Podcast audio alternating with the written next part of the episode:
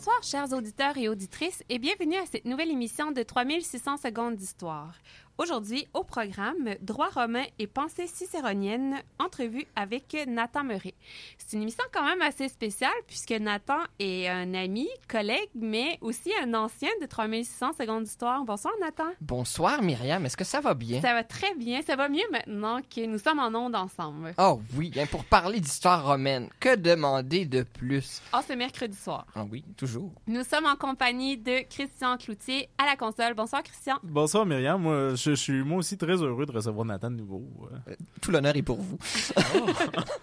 et en parlant de vous, vous allez remarquer que nous allons probablement nous tutoyer tout au cours de l'entrevue, puisque le vous euh, deviendrait malaisant tout au long de, notre émission. Nathan Murray, qui euh, vient tout juste de déposer son mémoire de maîtrise en histoire, il est boursier CRSH et FRQSC. Permets-moi de te louanger. Ben merci beaucoup, il faut bien vivre. et il s'est inscrit au doctorat qui va débuter à l'automne prochain. Dans ses temps libres, il aime bien aller au cinéma et faire des chroniques à cet effet, parfois acerbes. Soyons. Je suis euh, toujours très, très, très gentil. J'adore Michael Bay et les films de super-héros. Mais c'est à la fois un franc-parler très apprécié. Ah, mais ça fait plaisir, il hein, faut le dire, quand un film est mauvais. Voilà. Euh, tout au long de la soirée, ce sera Christian qui va vous présenter les pièces musicales. Et quelle est la première pour ce soir, Christian? Écoutez, on commence en force avec une, une suggestion de Nathan, justement. Donc, euh, Morituri, de l'album Morituri, mm. de euh, Jean-Louis Murat, donc euh, paru en 2016. Donc on se laisse le, quelques temps en musique, puis on vous revient euh, dans les plus brefs délais.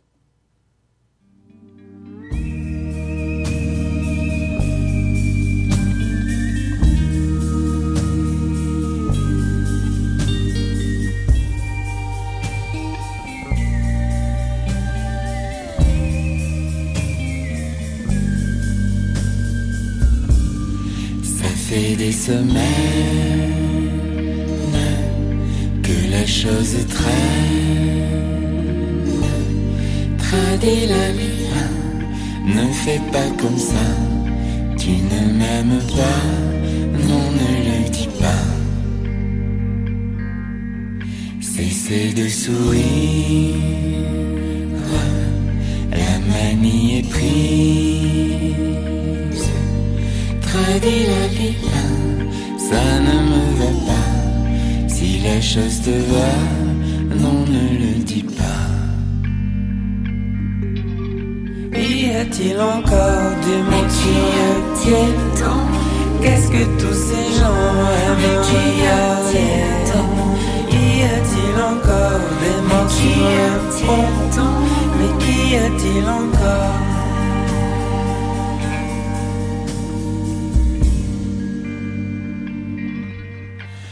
monsieur arrive, pose sa valise. Tralila quel regard il a. Une seule chose lui va, non ne le dis pas. Bientôt l'aube est prise, nu sous la remise on fait ça comme ça, tralila lila, pour éclaircir ma voix, non ne le dis pas. Y a-t-il encore du monde sur la terre? Il n'y a plus personne, le sang est séché. Y a-t-il encore pas vécu Mais qu'y a-t-il encore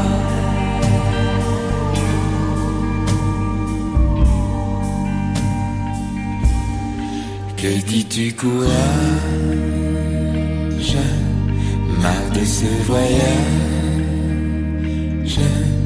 Traguer la lila Plions sa fissa Comme tu y vas Non ne le dis pas. Roule encore une nuit Roule sur la mélodie La jusqu'à l'infini.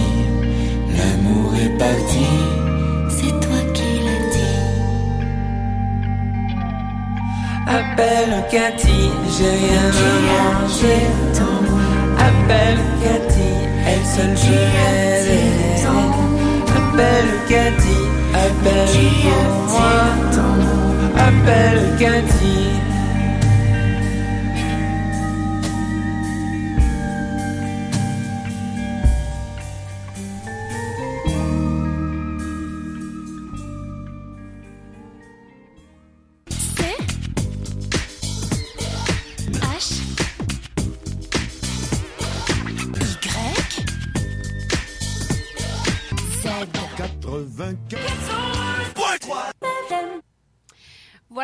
Présentation de la station radio, ma foi, assez estivale. Vous êtes toujours sur les ondes de schiste 94.3 à l'écoute de 3600 secondes d'histoire. Aujourd'hui, nous parlons de droit romain et de pensée cicéronienne et qui d'autre que Nathan Murray pour nous entretenir d'un tel sujet. Dit comme ça, c'est fou comme c'est vendeur. Tu as perçu l'enthousiasme dans leur Ah voix. oui, tout à fait. Donc, Nathan, est-ce que tu pourrais commencer par une mise en contexte pour nous présenter qui est Cicéron? Cicéron, c'est un homme politique et un homme d'État romain euh, qui est né à 106 avant Jésus-Christ. Ça se peut que j'oublie de préciser à l'avenir le avant Jésus-Christ, mais tout ce dont on va parler ce soir se déroule avant Jésus-Christ. Donc, il naît en 106 euh, à Arpinum, c'est-à-dire qu'il n'est pas à Rome même, il est citoyen romain, mais c'est un peu, si on peut dire, un provincial. Euh, ce qui fait que euh, lorsqu'il arrive à Rome, il, faut qu'il se bâtisse des euh, relations assez importantes. Euh, ses parents, cependant, euh, surtout son grand-père, euh, étaient affiliés à la section la plus conservatrice du Sénat romain à cette époque, euh, autour, par exemple, du prince du Sénat, Marcus Aemilius Scorus, qui était euh, un ténor du conservatisme. Et puis, lui-même va au cours de sa jeunesse euh, être euh, se rapprocher de grands noms euh, du Sénat romain, notamment euh, Crassus, non pas Crassus le triumvir, mais Crassus orator, euh, comme on, s'en souvient. Crassus orator parce que c'était un des très très grands orateurs de son temps. Euh, il va se rapprocher aussi de Marc-Antoine, euh, non pas le triumvir, mais Marc-Antoine l'orateur. Et euh, auprès d'eux, il va faire son apprentissage euh, au forum, il va apprendre, se rapprocher beaucoup de leurs idées, il va aussi apprendre le droit euh, auprès de la grande famille des Scaveola, qui étaient des juristes reconnus. Et il va commencer à faire ses, euh, premiers pas au forum lentement. On connaît surtout Cicéron parce que c'est devenu, comme ses modèles, un immense orateur. Euh, il va euh, se faire un nom en, en défendant, c'est-à-dire en attaquant euh, Caius Verres, qui était l'un des... un gouverneur particulièrement corrompu euh, au nom euh, de la province de Sicile que Verres avait pillé, euh, à la surprise de tous parce que les, les dés étaient pipés, pensait-on. Il va remporter le procès contre Hortensius, qui était le plus grand avocat de la génération précédente. Donc, on est dans les années 70 euh, avant Jésus-Christ. Par la suite, Cicéron fort de cette victoire-là, va avoir une toute nouvelle réputation. Il va se présenter à plusieurs postes électifs. Il va être euh, notamment prêteur. Il va parvenir en 63 au consulat, qui est la magistrature suprême du peuple romain.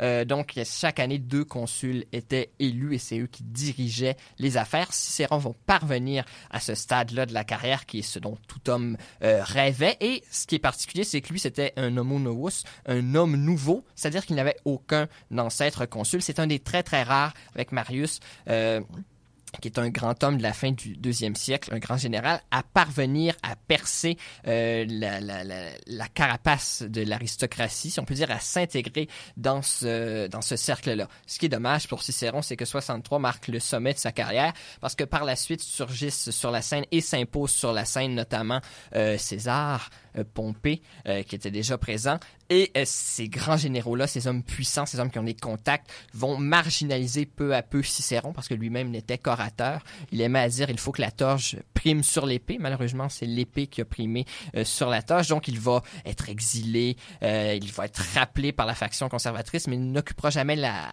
le rôle aussi un rôle important dans la République à partir de cette époque-là, sauf à la toute fin, en 44 et 43, après l'assassinat de César. Donc, il essaie de rétablir, si on peut dire, la République. Euh, il devient un peu le chef, en tout cas le porte-flambeau du parti sénatorial. Il échouera, bien entendu, et finira euh, donc euh, décapité, les deux mains coupées par les spires euh, de Marc-Antoine, l'ancien général de César, nouveau chef du parti césarien, et euh, ce sera cloué sur les portes de la curie romaine. Un bien beau destin. On peut pas dire que cette mise en contexte n'était pas exhaustive. Ah, je suis toujours très exhaustif. Euh, à, à entendre son histoire, est-ce qu'on peut dire qu'il provenait de milieux aisés? Euh, oui, il venait d'un milieu aisé, d'un milieu riche. Euh, le simple fait qu'il ait eu accès au Sénat euh, le démontre. Son, son père, c'était des, hommes importants. Son père était décurion dans, dans, euh, son- en tout cas, son grand-père était décurion dans sa cité. Donc, c'était un milieu assez aisé. Si on je parlerai pas de bourgeoisie parce que ça serait anachronique, mais il faisait partie des notables, la notabilité de sa cité. Et plus tard, il va intégrer donc la notabilité de Rome. Donc, c'est vraiment quelqu'un. D'ailleurs, on n'atteint pas en étant faut au moins faire partie de la classe des chevaliers pour pouvoir prétendre jouer un rôle euh, dans la politique euh, dans la politique romaine et Sénat est celui qui est parvenu à la plus haute marche de sa famille mais auparavant c'était des gens importants. Puis on parlait de rétablissement de la politique de, de la République un peu plus tôt. Dans quel état se trouve justement la République euh, au premier siècle avant Jésus-Christ? Elle se trouve dans un très très mauvais état. C'est la, la, la, la période, le siècle des crises, euh, c'est le siècle des guerres civiles aussi. Euh, du vivant de Cicéron, euh, donc il va déjà avoir plusieurs guerres civiles. Cicéron naît à peu près à la fin de la carrière politique euh, de Marius. Il va connaître alors qu'il est encore très jeune, la guerre contre les alliés, lorsque les alliés de Rome euh, se révoltent pour avoir la citoyenneté. Donc, il va connaître cette euh, guerre-là de loin. Bien entendu, il ne participe pas au combat, il est trop jeune, mais il va être euh, là. Il va connaître la guerre civile entre Marius et Sylla. Marius étant le, le chef de ce qu'on appelait à l'époque les populares, c'est-à-dire ceux qui défendaient le peuple. Que leurs adversaires critiquaient et euh, dénonçaient comme des démagogues. Donc Mario, c'est le chef des populares, il défend la liberté euh, du peuple, euh, il défend la souveraineté populaire, même si le mot souveraineté est un peu anachronique. Dans ce sens-là, la majesté du peuple romain, si on veut être romain, Sylla, lui, était le chef des optimates et voulait en quelque sorte une restauration des pouvoirs de l'aristocratie, une restauration sénatoriale. C'est Sylla qui va l'emporter, va devenir dictateur, va établir un régime qui va durer une dizaine d'années. Sy- Sylla ab- abdique très rapidement euh, de sa dictature, mais pendant une dizaine d'années, ce sont ses anciens bras droits qui vont gouverner la République. Quand Cicéron euh, devient, euh, arrive sur le devant de la scène lui-même, euh, ça commence déjà à changer. Mais là, on a déjà une guerre civile. Par la suite, il va y avoir la guerre civile entre Pompée et César qui est très, très difficile euh, pour Cicéron parce qu'il choisit le mauvais camp. Il va être pardonné. Et enfin, la dernière guerre civile entre donc Marc-Antoine et les tyrannicides, entre Marc-Antoine et Octave pendant un temps. Bref, c'est une période excessivement troublée. Cicéron lui-même, pendant son consulat, va d'ailleurs faire face à ce qu'on appelle la conjuration de Catilidan, qui était une tentative de coup d'État euh, populariste aussi menée par un, patricien, c'est-à-dire un membre influent de, l'aristocratie romaine, euh, désargenté qui avait perdu trois élections. Donc, il va avoir à gérer cette crise-là. Donc, c'est vraiment une période excessivement difficile. Pour Cicéron est un homme très, très intelligent, mais il a eu le malheur de tomber dans une période tourmentée. Puis j'imagine que ça, mélangé au fait justement qu'il y, a- eu une grande production documentaire finalement de, la part de Cicéron, a contribué à faire de lui finalement le- l'acteur clé de, du mémoire en question. Euh, oui, on a, et, Cicéron, c'est une, on, le connaît bien, on en parle beaucoup parce qu'il nous a laissé un immense corpus de sources d'abord.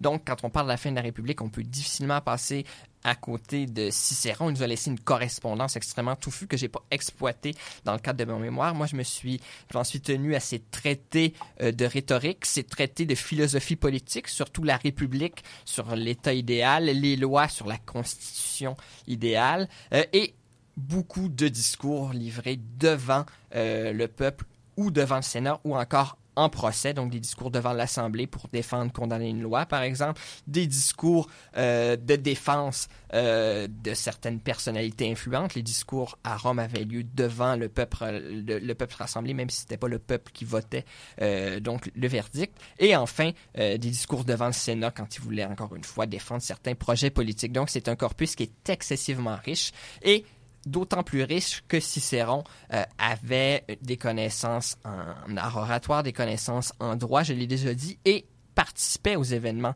euh, dont il fait mention, aux événements qu'il décrit. Puis, est-ce que tu peux nous en dire plus sur les institutions romaines en place à l'époque et quel rôle elles doivent remplir euh, selon Cicéron? Les principales institutions, Théodore Mommsen, qui est un grand savant du 19e siècle, a séparé ça globalement en trois. C'est une division qu'on qu'on a gardée. Euh, Il y a les magistrats, euh, d'une part, qui sont les donc les gens qui sont au pouvoir, si on peut dire, qui sont élus pour un an. Euh, les mandats, c'était des mandats d'un an. Dans la Rome antique, il y a le Sénat, qui est un peu le conseil aristocratique, et il y a le peuple, c'est-à-dire qui se réunit en comice. Le peuple avait divers pouvoirs, notamment celui d'élire les magistrats dans deux assemblées différentes. Donc l'assemblée tribute, qui était une assemblée par division géographique, et l'Assemblée centuriate, où le peuple était divisé par fortune. Et c'est cette assemblée-là qui élisait les magistrats supérieurs. Euh, sinon, euh, il y avait aussi le pouvoir euh, de voter les lois, le peuple romain. Mais toujours à l'invitation d'un magistrat. Le peuple ne pouvait rien proposer. C'était, par exemple, le magistrat qui proposait la loi et le peuple avait uniquement le, choix de dire oui, on l'accepte ou non, on la refuse. Donc, il n'y avait pas d'initiative. Euh, L'initiative, généralement, on l'attribue au Sénat. Euh, parce que c'est lui qui, par ses discussions, pouvait euh, amener euh, les magistrats à adopter tel ou tel projet de loi, même si les magistrats avaient aussi un pouvoir d'initiative. Mais généralement, comme magistrats et Sénat font partie un peu, regroupent les membres de l'élite, on peut considérer que dans le système cicéronien, il y avait deux binômes, deux institutions dominantes. Il y avait d'une part le peuple et de l'autre le Sénat. Pour Cicéron, le Sénat devait occuper la première place dans la République. Puis, comment pourrais-tu qualifier la participation du peuple aux instances romaines? Est-ce que c'était justement euh, son pouvoir de voter les lois ou il se manifestait d'une autre façon? Le peuple se manifestait principalement euh, convoqué par les magistrats, donc dans des, euh, dans des assemblées, c'est-à-dire encadré par le pouvoir. À la fin de la République, ça commence à changer un peu justement y a beaucoup de troubles. Euh, donc, euh, le peuple se met euh, à cahuter un peu plus. Les populares, qui sont c'est-à-dire les démagogues des deux camps, les optimates avaient aussi leurs démagogues, essaient quant à eux de- d'utiliser euh, le peuple à leur avantage. Il va avoir notamment, on va avoir recours de plus en plus à la législation au dernier siècle de la République. Auparavant, la tradition semblait suffire, mais on, comme on s'affronte, comme deux visions radicalement différentes de la République, euh, et on on n'est plus trop sûr de ce qui est vrai, de ce qui l'est pas, de ce qui est légal, de ce qui l'est pas. Euh, donc, les gens vont recourir à la loi, puisque la loi, c'est ce qui fait acte euh, avant tout. Ça, ça va être un instrument des populares, beaucoup la législation. Euh, par exemple, on va accorder des commandements euh, à l'étranger ou des gouvernements de province par l'intermédiaire de lois, alors que par la tradition, c'était le Sénat qui devait le, donner. Donc, le peuple peut faire entendre sa voix comme ça. Sinon, euh, il y a des émeutes, bien entendu. Puis le peuple se met à parler de plus en plus, à avoir conscience un peu, si on peut dire ça comme ça, même si ça simplifie beaucoup de son pouvoir. Si- à moins bien se tenir, selon des gens comme Cicéron. Il y a, un discours dans lequel Cicéron est vraiment outré parce que il dit le, le peuple parlait pendant que, d'autres euh, pendant, l'assemblée, alors qu'on s'attend à ce qu'il reste droit, qu'il écoute l'orateur, euh, qu'il se manifeste seulement au bon moment. Mais là, on huait, on applaudissait. Euh, bref, il se sent un peu plus de liberté. Et même sous la République, on va au théâtre, on va au cirque, le peuple se permet d'huer ou d'applaudir certaines personnalités publiques. Euh, donc ça manifeste un peu ses avis, euh, ses goûts. Euh, et ça donne une certaine action politique, même si c'est pas toujours quelque chose qui aboutit sur du concret. En latin, on va parler du, du lex et pour la loi, puis du mos pour la, la coutume des oui, ancêtres. la- la- la- je crois. le lex, c'est effectivement la loi. Et quand on parle du mos maiorum, c'est la coutume des ancêtres, ce qu'on appelle la tradition, et qui est chez les Romains très, très important. C'est un peuple qui était très, très tourné vers le passé. Ils justifiaient souvent leurs actions en recourant à ce qu'on appelle des exemples, c'est-à-dire des exemples tirés du passé. Donc, la vie tel grand homme dans telle situation s'est comporté ainsi. Donc, c'est ainsi que nous-mêmes devrions nous comporter. Donc, c'est un peu plus basé justement sur des précédents. en Oui, c'est beaucoup réfère des, à- des précédents, en effet. Quoique, dans le monde romain, le, pré- le précédent n'a pas euh, nécessairement valeur absolue. Euh, c'est pas comme dans la jurisprudence de nos jours où, euh, bon, dans telle cause, telle personne a été acquittée, donc ça a la valeur de loi. Ça, ça avait, les Romains réfléchissaient pas au droit comme ça, mais euh, sous le concept de tradition, c'était quelque chose de très, très important. C'est donc une ligne de conduite suggérée un oui, peu. fortement suggéré. D'accord. Puis, depuis le début, tu as parlé des populares, des optimates, de leur opposition. Quelle est la place de Cicéron exactement euh, dans une société romaine qui est divisée de la sorte? Le problème de Cicéron, c'est probablement que ses convictions les plus intimes n'étaient pas euh, conformes à son statut. Euh, au début de sa carrière, on peut penser que Cicéron était euh, prenait une optique plus populariste, euh, puisqu'il essayait, il a notamment livré des discours devant le peuple contre une certaine euh, loi agraire. Il se disait lui-même populaire dans le sens où il voulait le bien du peuple, mais profondément, euh, intimement, Cicéron était conservateur.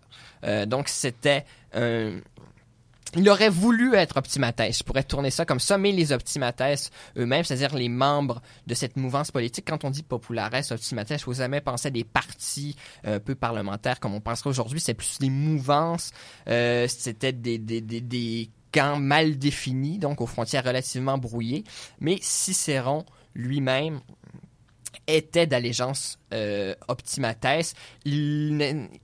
À l'époque de Sylla, il était trop jeune pour euh, s'impliquer ou pour faire euh, quoi que ce soit, mais par la suite, euh, il a beaucoup défendu les prérogatives du Sénat. C'est même le, combat de sa vie, si je peux dire. Il a essayé de s'allier avec la frange conservatrice du Sénat qui était menée, pendant, en tout cas pendant la majeure partie de la vie de Cicéron à partir des années, des, des années 60, fin des années 60. C'est Caton qui est un stoïcien, quelqu'un d'excessivement droit, quelqu'un d'ex- d'excessivement dur, c'est Caton qui représente le parti optimates, mais Cicéron est un peu plus malléable, un peu plus mouvant, euh, ce qui fait en sorte qu'à certaines reprises, on peut s'interroger sur euh, ce qu'il pensait, ce qu'il voulait. Euh, aussi, il y avait les circonstances politiques. On peut être optimates de corps, mais vouloir survivre à la dictature césarienne, accessoirement. Euh, ce qui fait que Cicéron, souvent pour des raisons politiques, a dû courber euh, la tête. Mais quand on lit ses traités, euh, quand on regarde aussi euh, globalement ce qui l'anime, c'est vraiment la défense de l'autorité du Sénat. Et cette défense de l'autorité du Sénat-là, c'est la première caractéristique, je dirais, euh, de la frange conservatrice, de la frange optimates du, du Sénat romain. Puis, quels sont les moyens proposés? Par Cicéron pour justement affirmer l'autonomie du Sénat, puis répondre aussi aux crises justement au- auxquelles il fait face durant son temps? Euh, Cicéron a proposé euh, l'avènement d'un rector euh, Civitas. Euh, on on jamais c'est difficile de comprendre ce qu'il entendait exactement par là. Ça fait pas partie des choses que j'ai précisément étudiées, mais il voulait en quelque sorte un sage euh, qui veille aux destinées de la République, non pas un, prin- un princeps comme Auguste pourra l'être, mais un homme romain fidèle aux traditions, qui se repose sur le Sénat, un gouvernement qui respecte aussi ce que le Sénat dit. Euh, C'était un peu son idéal. Euh, pour Cicéron, malheureusement, bien entendu, euh, ça, ne s'est pas accompli. Il se voyait probablement comme cet homme providentiel. C'était quelqu'un qui avait quand même un assez gros ego, euh, Cicéron. Mais il voyait véritablement le Sénat au cœur de la politique. Il aurait sans doute beaucoup apprécié que le Sénat ait un contrôle plus étroit sur la législation. Au tout début de la République, le Sénat devait donner son, c'est-à-dire avait le pouvoir de refuser de, sanctionner une loi.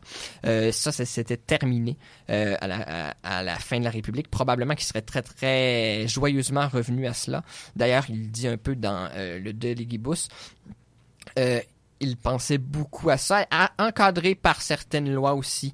Euh, bon, la corruption, euh, diminuer le rôle des, des armées, toutes des mesures qu'il aurait probablement prises, mais c'est vraiment gouvernement collégial du Sénat. Je pense que ça résume un peu le moyen que Cicéron aurait pris. La concorde des ordres aussi, c'est-à-dire l'alliance entre le Sénat et les chevaliers, c'était sa grande vision. L'alliance des gens de bien, les bonis, contre euh, le, le bas peuple, la populace, la masse, la foule. Il utilisait beaucoup de termes dépréciatifs pour parler du peuple habituellement, même s'il reconnaissait sa souveraineté nominale. Puis si je te donne une minute, Oui. exercice très difficile en ton Je cas, ferai un effort. est-ce que tu pourrais me parler des sources du droit?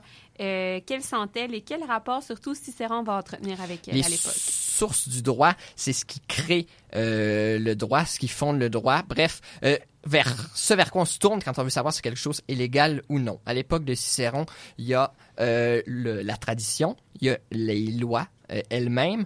Cicéron se tourne quant à lui aussi vers ce qu'il appelle le droit naturel, une sorte de, de droit philosophique assez complexe, et vers le Senatus Consul, qui est un décret du Sénat et qui est techniquement inférieur à la loi, mais que Cicéron considérait comme source de droit néanmoins. On pourrait y revenir euh, dans le prochain bloc. Pour l'instant, on va devoir se laisser avec une brève pause musicale. Donc, euh, les amateurs de films, euh, tout comme Nathan, reconnaîtront naturellement Now We Are Free de, de Gladiator, donc fait par Hans Zimmer en euh, 2000. Puis, on vous revient ben, rapidement, hmm, dans les meilleurs délais.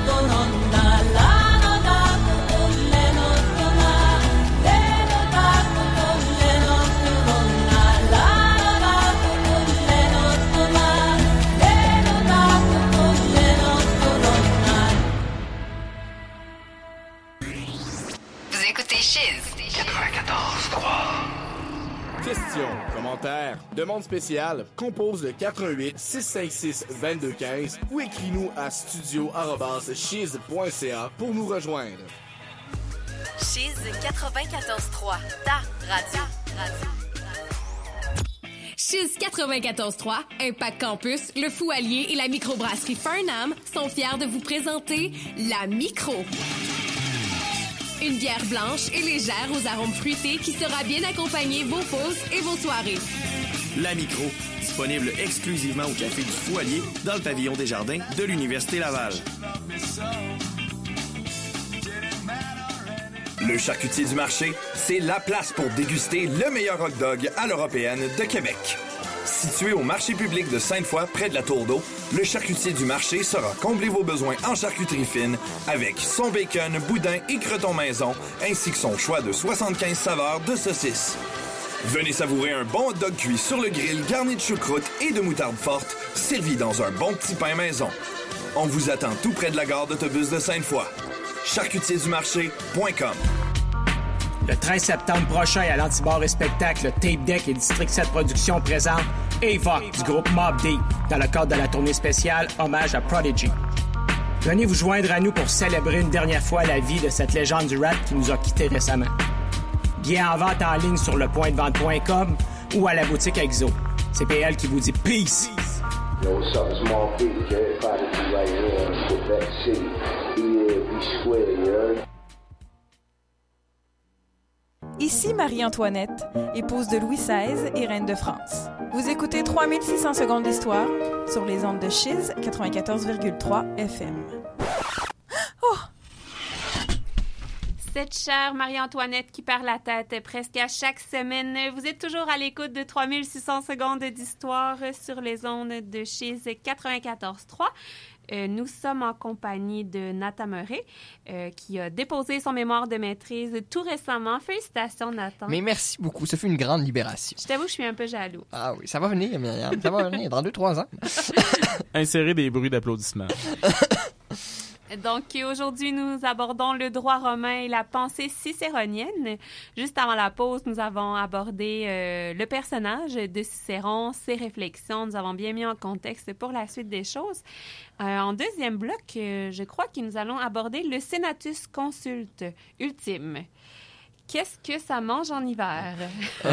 Donc, dans mon mémoire, pour un peu mettre à l'épreuve des faits ce, que, Cicéron avait développé comme théorie, j'ai étudié divers euh, cas de figure. On peut dire que j'ai fait une sorte d'étude de cas, c'est-à-dire que je me suis attardé à des conflits qui ont réellement eu lieu. Euh, et, euh, des conflits très importants sous la République ont lieu autour du Senatus Consulte ultime.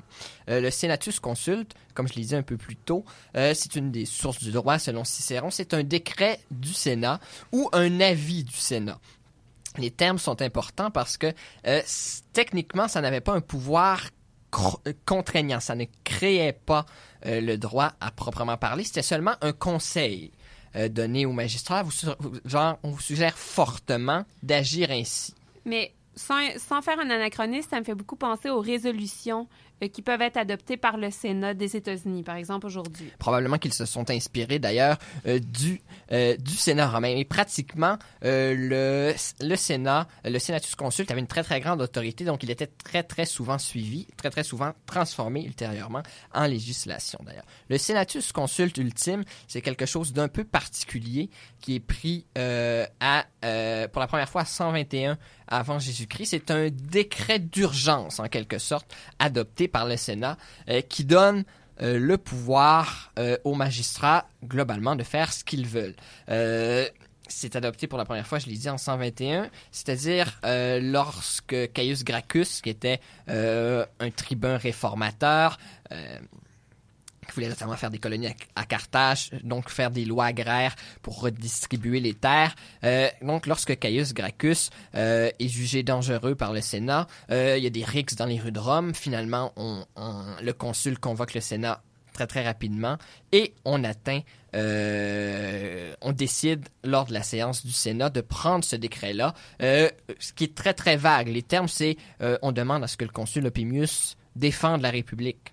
C'est à peu près ça. Le consul euh, l'interpréta probablement à juste titre comme euh, la- une licence de ramener par la force l'ordre dans la cité. Donc c'est ça le Senatus Consulte ultime.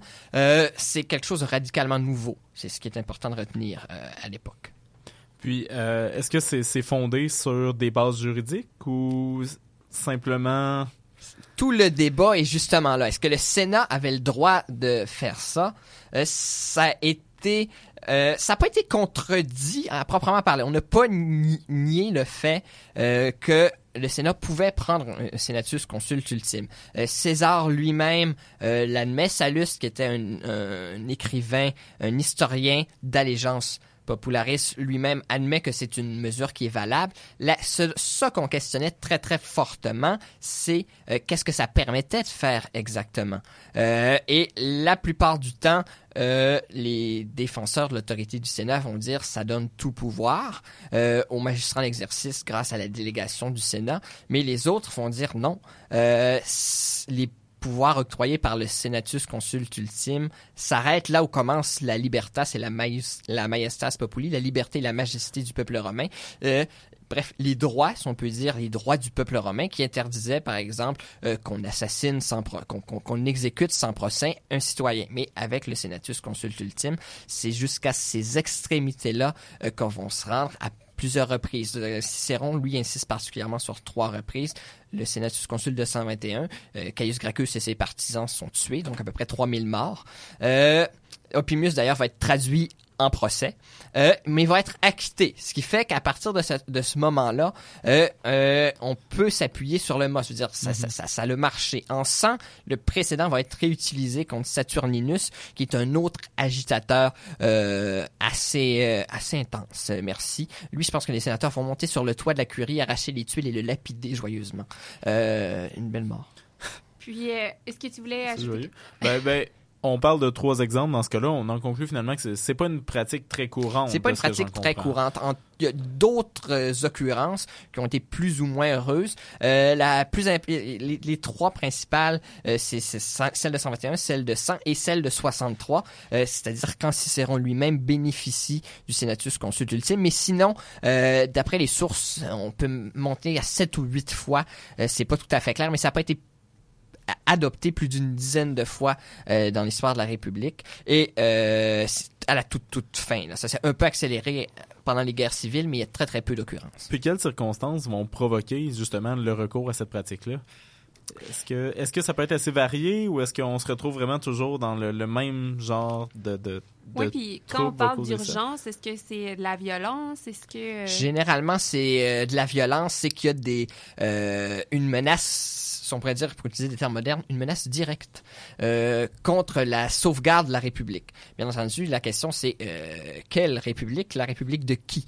Euh, Mais oui, ça se fait généralement dans des, circonstances de, de violence assez intenses. En 121, il y avait eu des morts. Auparavant, donc on avait assassiné un prêteur. Même chose en 100. En 63, quand Cicéron l'adopte lui-même, ben la conjuration de Catilina venait d'être éventée et globalement, la conjuration euh, visait à amener un- une nouvelle euh, bande d'associés au pouvoir, Catilina étant le premier, et à assassiner tous les grands, les premiers citoyens de la République, donc Cicéron lui-même. Euh, tout ça va se terminer dans le sang, donc en guerre civile d'une part et en exécution de conjurés de l'autre. Mais c'est toujours un peu dans les mêmes circonstances.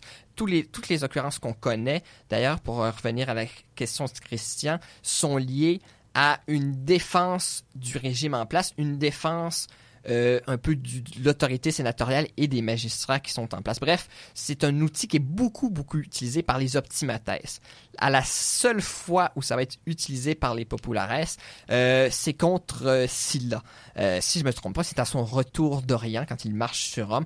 Euh, ça sera pas très efficace. Donc, est-ce que le recours, oups, j'en perds mon crayon, au Senatus Consulte Ultime est en accord avec la théorie cicéronienne? Il est en parfait accord. Je dirais même que c'est sa réalisation euh, la plus parfaite. Euh, ça redonne. on- il y a eu des débats historiographiques assez importants. Est-ce que ça donnait le pouvoir aux magistrats ou est-ce que ça donnait le pouvoir au Sénat lui-même, euh, ce Senatus euh, consulte ultime-là? C'est difficile à répondre. Pour les deux premières occurrences, le Sénat prend acte du, du, euh, du problème et délègue en quelque sorte l'autorité au magistrat, mais il fait corps derrière lui. C'est très clair dans les textes. Tous les principaux sénateurs accompagnent le consul agissent de manière frappante. Cicéron pousse encore plus loin euh, cette idée-là. Lui-même va, euh, bon, peut-être un peu par lâcheté, toujours dire que c'était le Sénat qui avait adopté le- le décret et lorsqu'il va arrêter les conjurés, alors qu'il avait le pouvoir techniquement, euh, si on, prend le Senatus consulte ultime au sens littéral, alors qu'il avait le pouvoir de les faire exécuter immédiatement, il va déférer leur jugement au Sénat. Euh, C'est-à-dire qu'il va leur demander, les condamnez-vous à, quoi est-ce qu'on doit condamner euh, ces gens-là? César va livrer un discours très fameux comme quoi il ne faudrait pas les, les exécuter, mais les emprisonner ou les exiler. Et c'est Caton qui va emporter la décision, donc le chef de file des optimates, par un autre discours très très célèbre en disant que non, cette trahison-là devait les mener à leur exécution. Et c'est ce que va faire Cicéron, mais c'est une décision qui est prise collectivement dans cette occurrence-là par le Sénat. Donc oui, pour Cicéron, le Senatus consulte ultime, c'est un peu euh, la réalisation euh, je dirais pas de tous ses rêves parce qu'il rêvait pas d'assassiner sans euh, borne des citoyens romains, mais pour lui, ça marque véritablement la supériorité de l'autorité du Sénat sur les autres composantes de la République. Euh, c'est quelque chose de très, très, très important. C'est comme ça que lui-même l'a appliqué. Est-ce qu'on pourrait même dire que ça accorde finalement au Sénat le pouvoir de nommer, j'ai oublié le titre exact, mais finalement le, le premier magistrat justement. là, Le qui- consul, oui.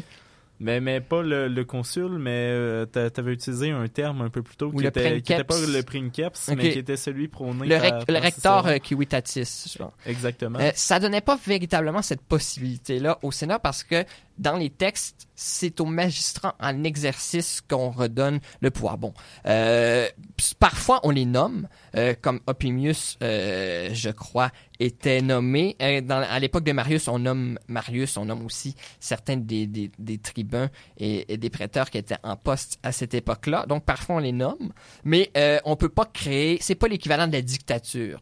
Je veux dire, on crée pas un, un, quelqu'un au pouvoir dont, à qui on confie les pouvoirs pour régler euh, la crise. Euh, euh, on, on sort pas un lapin de son chapeau. On utilise les magistrats qu'on a à notre à notre disposition en quelque sorte.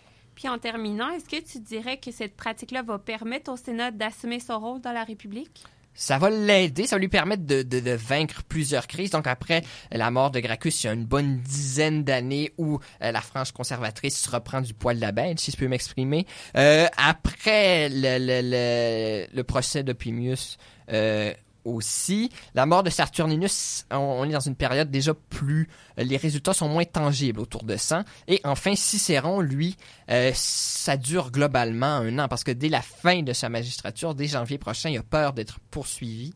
Euh, il sera poursuivi, d'ailleurs exilé pour avoir utilisé le Senatus Consult ultime. Donc, ça n'a pas été au final couronné euh, de succès. Ça a marché ponctuellement. On va quand même la réutiliser un peu par la suite. Mais euh, la résistance populariste, justement, était très, très, très forte. Donc, euh, ça va être le temps d'aller en pause musicale. Christian, on reste dans les chansons de, de, thèmes de séries, de films. Qu'est-ce que tu nous proposes? Euh, ben, je me suis heurté à de la résistance, moi aussi, pour trouver des, chansons, finalement, à vous faire jouer ce soir. Donc, euh, j'y suis allé, finalement, de la chanson thème de la série Rome de HBO, donc réalisée par Jeff Beal en 2005. Donc, on se laisse là-dessus, puis on vous revient.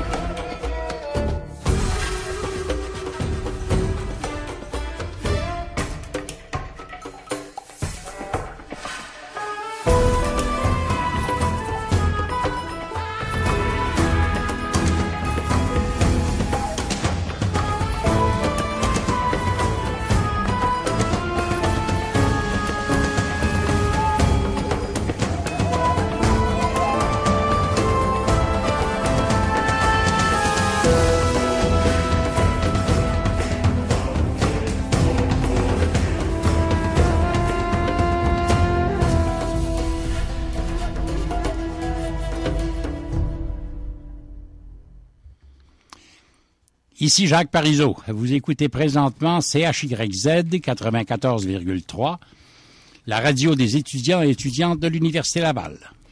Non seulement vous êtes sur les ondes de Chise, mais vous êtes aussi à l'écoute de 3600 secondes d'histoire. Euh, Myriam au micro, je suis en compagnie de Christian et de Nathan pour une émission consacrée au droit romain et à la pensée cicéronienne. Euh, en première partie d'émission, nous avons parlé du personnage de Cicéron et de ses réflexions. En deuxième partie, nous avons abordé le Senatus Consult ultime. Et en dernière portion, nous allons parler de Cicéron et d'Antoine.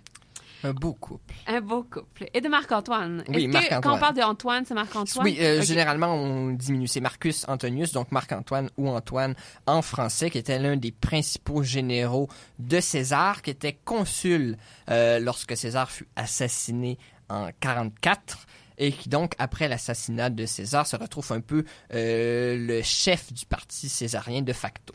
Ça, c'est ce que Nathan a à nous dire d'Antoine. Qu'est-ce que Cicéron a à nous dire d'Antoine? Beaucoup de mal. Euh, parce qu'il faut comprendre que lorsque César est assassiné, euh, les conjurés avaient espoir, n'est-ce pas, de euh, rétablir la République. Ils vont donc, ils vont même d'ailleurs crier le nom de Cicéron en plein Sénat comme symbole de la République. Cicéron qu'ils n'avaient pas mis au courant de la conjuration parce qu'ils savaient qu'il était plus ou moins fiable et plus ou moins solide. Mais étonnamment, euh, Cicéron est probablement le républicain qui, pendant les mois qui vont suivre les mois, il va se réveiller un peu tard, mais pendant les, deux ans qui vont suivre l'assassinat de César, va se montrer le plus euh, le plus acharné. Je dirais qu'Aton étant mort euh, depuis déjà un certain temps à l'époque.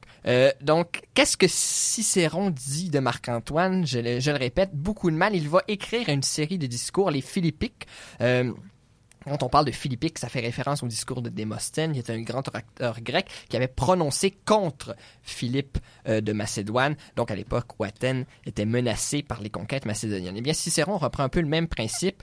Il écrit et prononce euh, une quinzaine de discours, je pense qu'il y en a 14 en tout qui nous sont parvenus. En tout cas, euh, on peut dire que c'est des invectives. Il attaque Marc-Antoine de manière excessivement euh, violente. Toutes les Philippiques ont été prononcées soit devant le Sénat pour la majorité, soit devant le peuple, sauf une, euh, la deuxième, qui n'a jamais été prononcée. Euh, Cicéron l'aurait apparemment écrit, comme un- on écrit un pamphlet, euh, euh, mais elle serait arrivée sous les yeux des personnes concernées, donc Marc-Antoine au premier chef.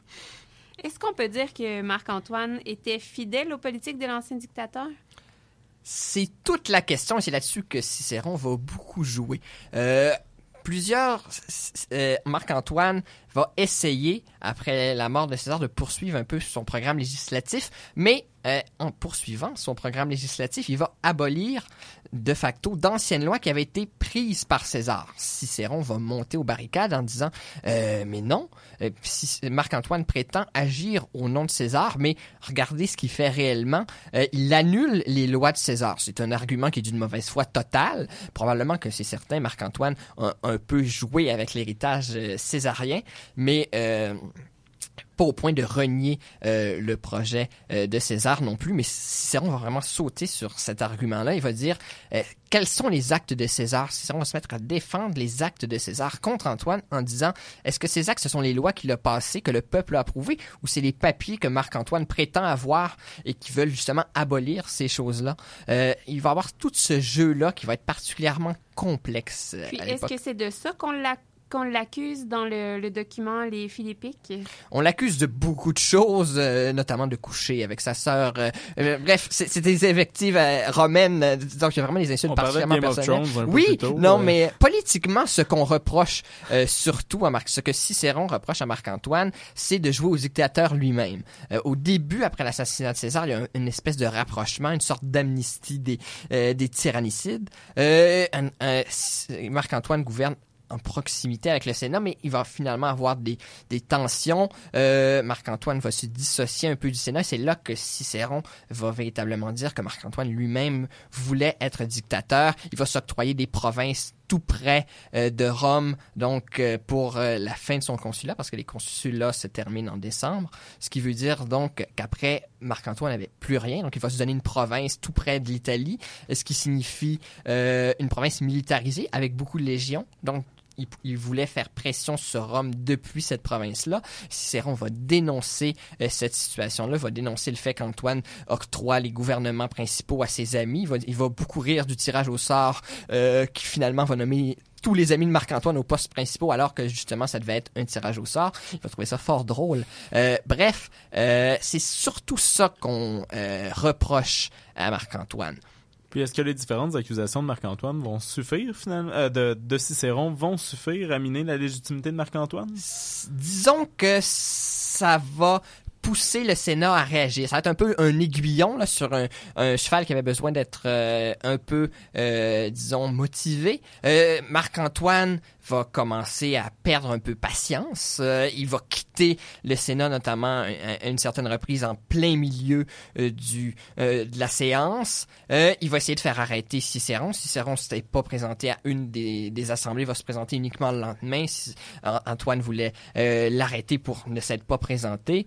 Ça va vraiment être particulièrement intense à ce niveau-là, mais peu à peu, euh, Octave aidant aussi, plusieurs légions font défection euh, à Marc-Antoine pour rejoindre Octave, euh, qui est le, neveu de, de César. Euh, les discours de Cicéron, la, la popularité gagnante d'Octave vont finir par mettre Antoine sur la défensive. Le fait que son frère se soit aussi retranché dans une euh, ville, euh, on va redonner les commandements. euh, euh, d'une façon qui avantage moins Marc-Antoine. Euh, L'un des tyrannicides euh, qui était dans la province de Gaule cisalpine qui devait être octroyé à Antoine va refuser de céder son poste à euh, Antoine, ce qui fait qu'il va y avoir une guerre civile. Le Sénat va être obligé de prendre parti. Cicéron va pousser à ce qu'on déclare Antoine ennemi, euh, ce qu'il ne réussira pas à obtenir. Euh, D'ailleurs, euh, malgré tout, les légions vont marcher contre Antoine, il va y avoir des batailles, euh, il va y avoir euh, des victoires. Au début, ça allait très très bien pour euh, le parti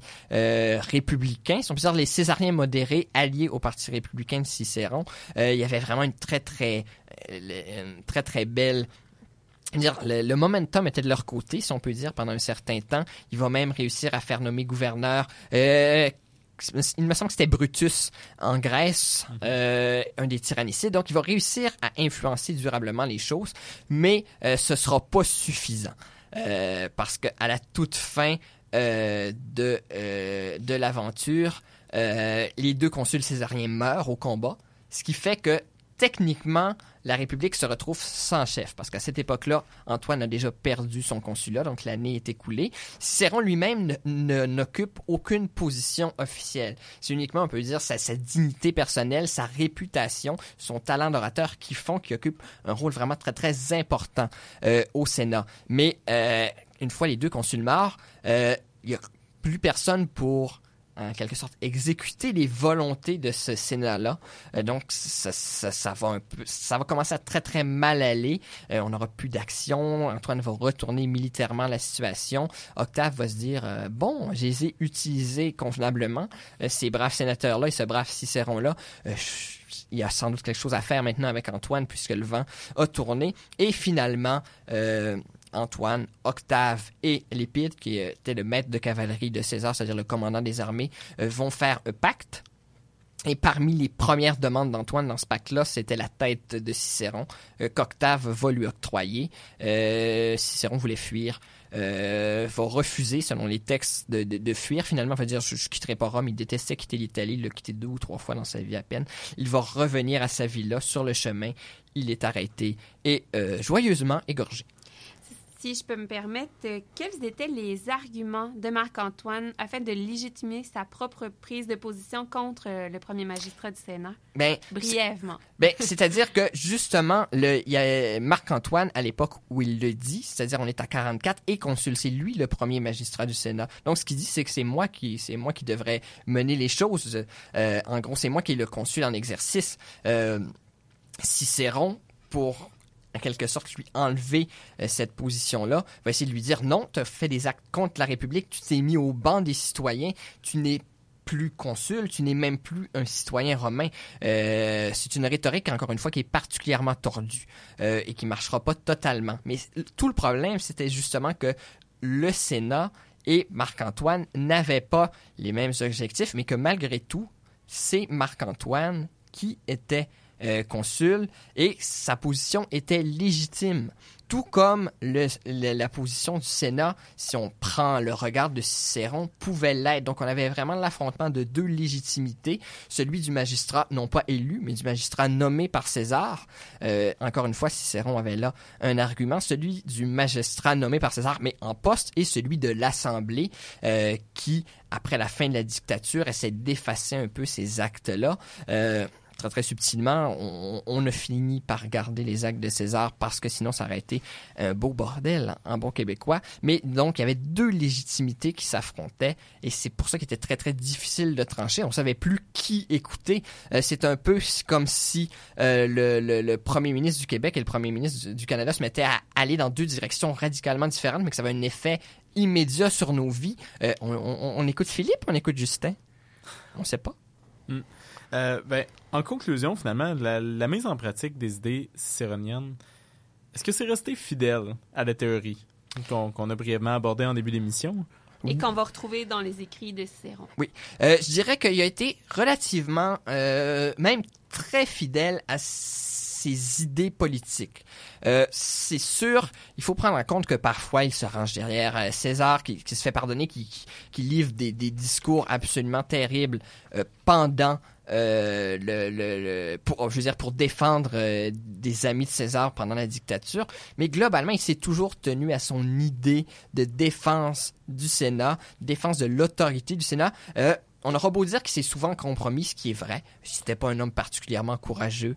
Euh, il s'est souvent euh, rangé sous la loi du plus fort, mais euh, il est quand même mort pour ses idées globalement. Ça fait que c'est quand même un point sur son une étoile à son tableau. Il a été un peu naïf, il s'est compromis, mais globalement, il a très très bien respecté ça. Ce qui veut pas dire que souvent ça ça sa pensée n'était pas un peu tordue. Il, défend, par exemple, beaucoup la potestas populi, la puissance du peuple, la souveraineté euh, du peuple, si on reprend les termes modernes, mais euh, il considère néanmoins le peuple comme euh, au Sénat. Mais quand on lit le texte, ça devient très clair. Il dit clairement que le, le peuple est souverain, oui, mais doit être guidé, doit être encadré. Euh, donc, il, assume beaucoup ses pensées. Il défendait, par exemple, l'Assemblée centuriate contre l'Assemblée tribute. Donc, le vote des riches contre le vote euh, égalisé. Euh, il y a été, il y a une, une assez belle cohérence. Au- aussi cohérent, je dirais, que peut l'être un politicien en période de guerre civile. Malheureusement, c'est tout le temps que nous avions. Merci beaucoup, Nathan. Mais ça a été un plaisir. J'ai été vraiment heureux de vous retrouver et de pouvoir parler de Cicéron euh, comme ça devant des auditeurs. C'est rare. On va se laisser sur une note joyeuse. Les étudiants des cycles supérieurs qui nous écoutent et les chercheurs de tous horizons euh, comprendront que lorsqu'on fait une recherche, on a besoin de, parfois de décrocher. Et je crois que Nathan, au cours des trois dernières années, a trouvé refuge dans Petit Poney de Dieudonné. À la semaine prochaine, tout le monde. Pardonnez-moi. Petit poney, petit poney, tu es tout gris, tout petit, petit poney, petit poney, petit poney, petit poney, tu es tout gris, tout petit, petit poney, petit poney. Tu gambades dans les prés sans te soucier du temps qui passe, petit poney, petit poney. La nuit qui tombe sur le pré, c'est aussi ça la vie qui passe. Petit poney, petit poney, petit poney, petit poney. Tu es tout gris et tout petit, petit poney, petit poney, petit poney, petit poney. Tu es tout gris et tout petit, petit poney, petit poney. Tu gambades dans les prés sans te soucier du temps qui passe, petit poney, petit poney. La nuit qui tombe sur les prés, c'est aussi ça la vie qui passe, petit poney, petit poney, petit poney, petit poney. Tu es tout gris et tout petit, petit poney, Chérie, j'arrive, c'est le show culturel du retour à la maison le plus hot en ville. Avec une brochette de chroniqueurs originaux et pertinents qui vous parlent de musique, de théâtre, de danse, d'histoire, de littérature, avec moi-même, Émilie Rioux à la barre de l'émission, pas question de s'ennuyer une seule seconde. Le mercredi, Chérie débarque sur la scène de la Ninkasi du Faubourg au 811 rue Saint-Jean avec des concours et des prestations acoustiques pour 90 minutes d'extase devant public. Entre 16h et 17h30, c'est sur Chiz 94.3 que ça se passe. Salut, ici Michel Barrette. Tu peux pas croire que Chiz célèbre bientôt 20 ans, 94 3, 20 ans. Ce qui veut dire que dans 5 ans, moi, Michel Barrette, je vais pouvoir dire Chiz, ça existe depuis au moins 25 ans minimum. Hi! Ah!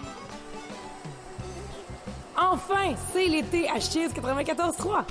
Chiz 94.3, Impact Campus, le Fou Allier et la microbrasserie Farnham sont fiers de vous présenter la Micro.